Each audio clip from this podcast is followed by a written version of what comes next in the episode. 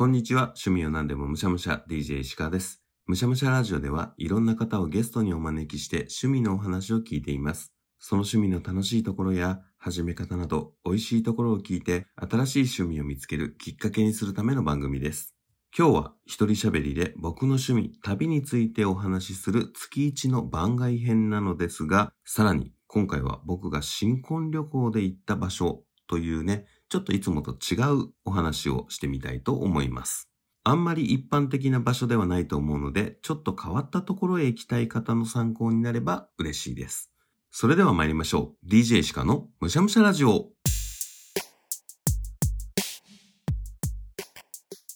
というわけで、この収録自体も一人旅というか出張先の名古屋のホテルで収録をしております。こういう隙間時間を見つけて撮らないとね、ダメなスケジュールなんですよ、今。はい、旅の話に戻ります。というわけで、仕事的にはまさにロンドンと東京を行ったり来たりしている間に結婚式をして、また行ったり来たりしている間に新婚旅行に行くことになったというね、そんな生活をしているタイミングのお話です。結婚式の翌週から3ヶ月ぐらいロンドンに行っていて、結婚式から半年後ぐらいに新婚旅行に行ったのかな。その手前もね、あの1週間前ぐらいまでロンドンに行っていたので、結構行ったり来たりしている最中の新婚旅行です。新婚旅行どこ行こうか問題。これは結婚式を終えた新婚夫婦が最初にぶつかる課題と言っても過言ではございません。奥さんは南の島がいいと言います。僕は珍しい国に行きたいと言います。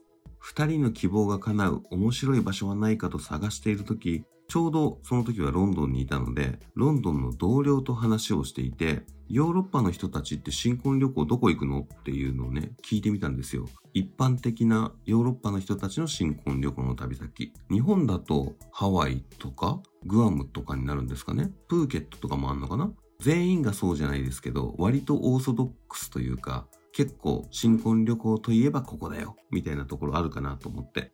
すると彼はセーシェルだって言うんですね。どこそれ聞いたことないと思って。調べてみると、東アフリカ、インド洋に浮かぶ小さな島です。インド洋の真珠と言われるほど美しい海と砂浜が広がる楽園のような場所とのこと。ここだって思いましたね。もうその瞬間に、あ、いいじゃん、聞いたことないし、と思って。そう思って地図を見た時に、あれ？この辺に知り合いがいる気がするなと。なんか以前飲み会で、ここの島に住もうと思うんだよねって言ってる人がいたなって思ったんですよ。あれ？それってセーシェルだったっけ？って思って、彼に連絡を取ってみたんですね。その彼が住んでいたのはセーシェルではなくて、セーシェルからちょっと南にあるモーリシャスというところだったんです。マダガスカルの東にある東京都と同じぐらいの大きさの島。ネットで調べたところ、その国、その島の紹介は、神はモーリシャスを最初に作り、そしてモーリシャスを真似て天国を作った。だって、トム・ソーヤの作者さんがね、そう言ってたらしいです。じゃあもうここじゃんということで、モーリシャス、新婚旅行の旅先はモーリシャスへと決まりました。お前に決めたっていう感じはね、ちょうどサトシがピカチュウを決めた時のテンションと同じだったはずです。そんな勢いで決めたものの、まだ僕の中でしか決まってないんです。なぜモーリシャスに行きたいのか、奥さんにプレゼンする必要がありますね。これを聞いてくださっている旦那様はお分かりかと思います。家庭ってそういうものなんです。何かモーリシャスの売り、プレゼンで発揮できる強みはないかと調べてみます。すると観光地としてえ、こんなところ見たことないっていう面白い場所。そして今までそんなことやったことある人なんて誰も聞いたことがないっていう体験ができるっていうことが分かりました。さらに、オールインクルーシブといって、最初にお金を全てまるっと払ってしまうと、中では一切お金を使う必要がないというね、そういうタイプのリゾートホテルが結構あるということが分かりました。この3つが目玉だなということでプレゼンをして見事、モーリシャス行きを獲得しました。いよいよ新婚旅行当日、羽田から飛行機に乗ります。トランジットを含めると、ドアトゥードアでざっと24時間ぐらいかかります。めっちゃ遠いんですよ。行きの飛行機、まずはドバイを目指します。あと2時間ぐらいでドバイの空港に着くというところで、航空会社がハネムーンサプライズとしてケーキをサービスしてくれました。こういう心遣い嬉しいですよね。ただ、そのいただいたケーキというのがですね、ホールケーキなんですよ。それも結構な大きさの。そして飛行機はあと2時間で着くんですよ。さらに、ドバイが最終終着点ではなく、本当にトランジットなんですね。いや、無理だって食べきれないってっていうね、あんまり飛行機の中でホールケーキ食べてる人って見たことなくないですか？もうね、最後はドバイでトランジット待機中に結構無表情でね、生クリームすくって食べてました。まさか新婚旅行のスタートがケーキの大食いから始まるなんて思ってもみなかったですね。モーリシャスに着くと迎えが来てくれていて直行でホテルまで行きます。チェックインを済ますともう開放感。そのホテル敷地がやたら広くてなんだろうな、代々木公園ぐらいあんのかな。相当広かったですね。もっと広いのかな。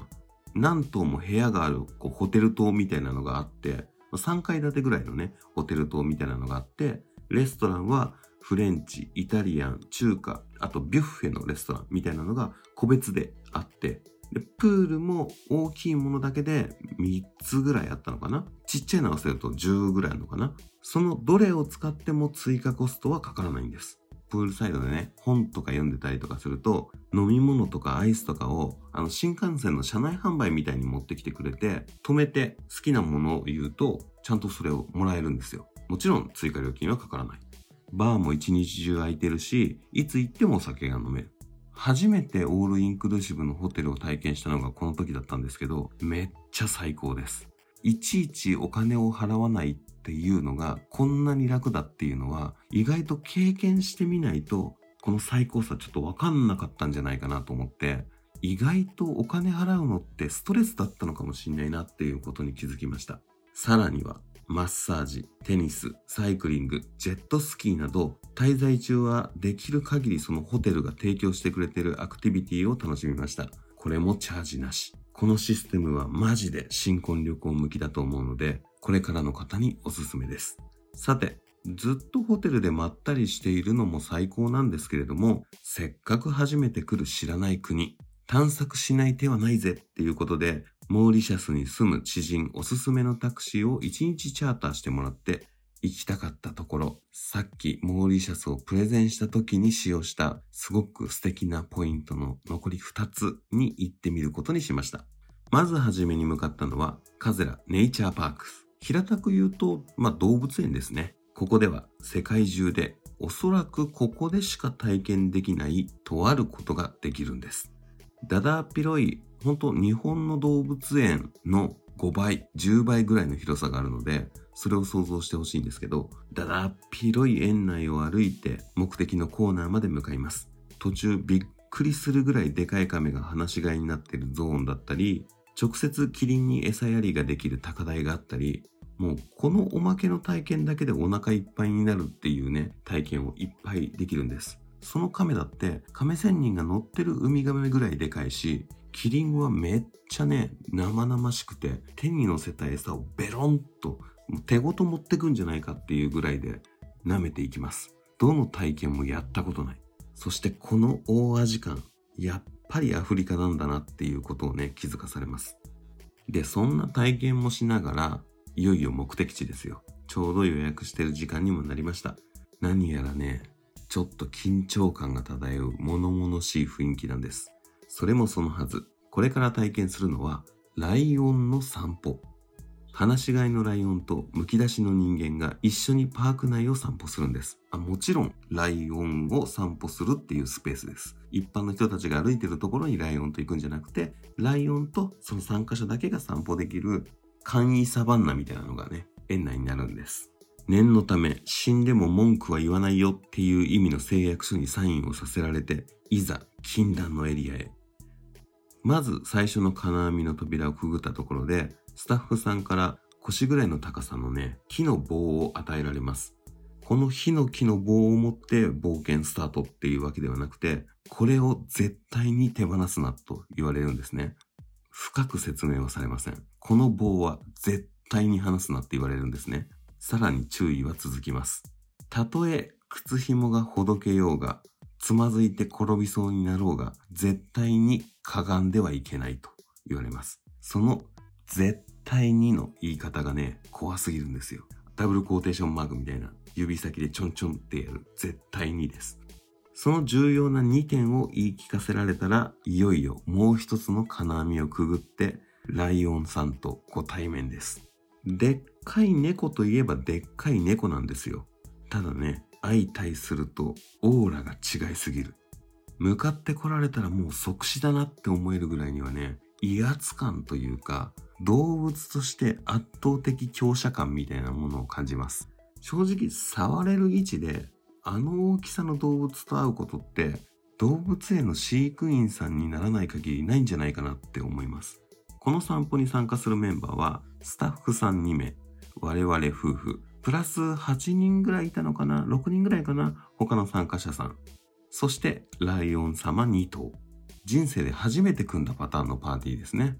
ただ、その物々しいね、ライオン様と一緒に同じ歩幅で歩いていくんですよ。最初はやっぱ隣にライオンがいるっていう緊張感はあったんですけど、まあ、5分10分してくるとね、その緊張感っていうのは本当最初だけで、歩いてるうちに、まあ、どんな環境でも慣れてくるもんですね。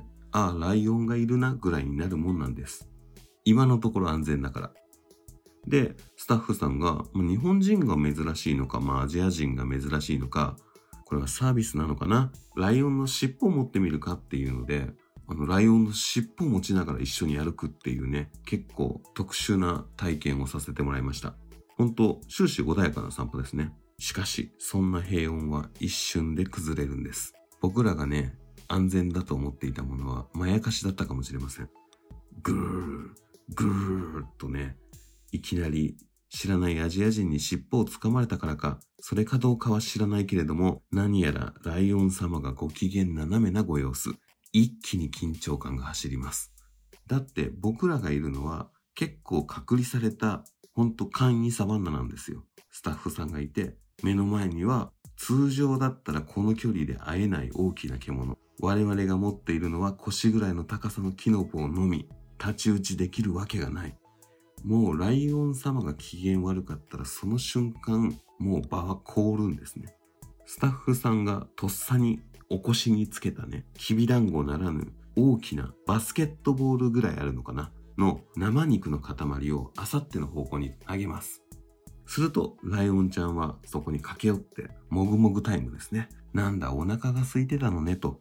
ある程度生肉を食されたら、ちょっと口がね、赤くなった状態で戻ってきます。怖いや、ほんとね、安全の価値観が揺らぐ瞬間でした。そんなこともありながら30分ほど散歩して、最後、ライオン様たちと記念写真を撮って終了です。散歩ゾーンの金網を抜けた瞬間の開放感って、それはもうなんか汗がどっと出てくる感じ？あ、自分たちは思っていたよりも緊張していたんだなっていうことに気づきました。生きることの実感、そして喜びを感じたい方は、ぜひモーリシャスに行ってみてはいかがでしょうか。一通り動物園を楽しんだ後は、モーリシャス一番の都市へと向かいます。モーリシャスの首都はポートルイス。市場やショッピングモールなどでお土産を買うなら、ここがおすすめです。マックもあるし、割と東南アジアの栄えたところっていう感じの雰囲気がありましたね。英語も通じるので、ランチしてショッピングをして街を散策します。まあ言ってもね、モーリシャスという島自体が東京都と同じぐらいの大きさなので、ポートルイス、首都と言っても、まあ本当歩いてサクッと回れるぐらいの広さです。まあ特筆すべきところもなく、割と普通の市場、普通のショッピングモールっていう感じでしたね。ここではラム酒が名物だったのかな？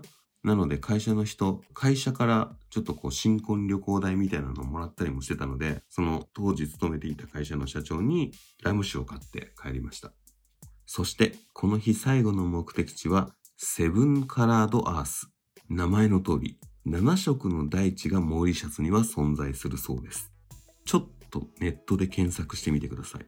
赤、青、黄とくっきりと色のついた大地。これこそアッパーヤードなんじゃないか？なあ、ノーラン、カルガラがいそうだぞ。っていうね、ワンピース読んでる人にしかわからないネタですけど、ほんと、画像検索で出てくるカラードアースはね、すごい綺麗ですよね。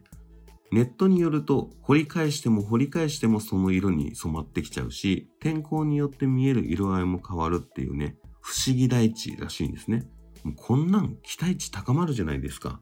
いざ空島、もといセブンカラードアースへ。観光地前とした近くの駐車場にタクシーを止めてもらいます。あの、温泉地とか行った時の駐車場みたいな感じに止めてもらって、あとはもう他の観光客の方も結構いるので、その人たちが向かう方向へ歩いてみると、ちょっとしたね、高台に登る階段があるんです。それを登ると、いよいよ7色の大地が目の前へと現れます。ん？これ？本当に？あれ？もっとちゃんとしたやつが、この奥にあったりするんですよね？え？これ？うんまあ、色がついてるといえば、完全に茶色の土ではないです。はい。うん、色はついてます。ね、うん、赤っぽいし、あっちは青っぽい、茶青っぽいですね。あれ？でもちょっと写真で見た感じはもっとね、いや、なんでもないです。いや、すごいです。いや、確かにこれは観光地としていろんな観光客を誘致すべきところかと思います。すみません、余計なこと言って。いや、こんな土地見たことないです。さすがっす。アフリカ、すごいっす。ね。うん、すごい、すごい。という感じです。ちょっとお察しください。あの、ね、行ってみたらいいと思いますよ。で、カラードアースを楽しんだ後はまたホテルに戻って、その後はね、ホテルでおとなしく、またリゾートを楽しみました。といった感じで、個人的未開の地、モーリシャスを堪能することができた貴重な旅、貴重な新婚旅行でした。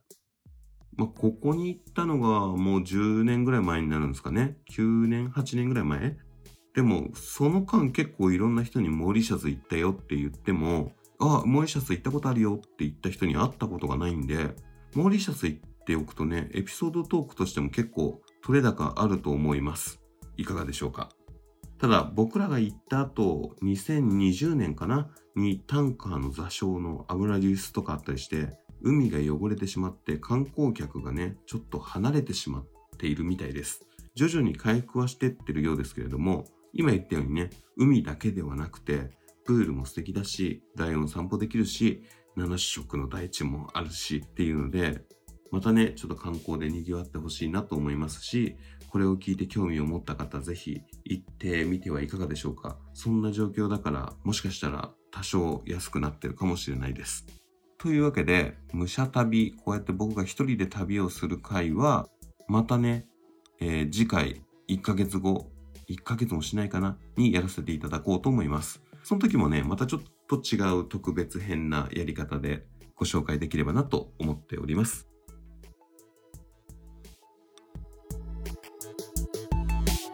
むしゃらじというわけでエンディングです。いつものゲスト募集です。どんな趣味でも構いません。番組に出演してみませんか？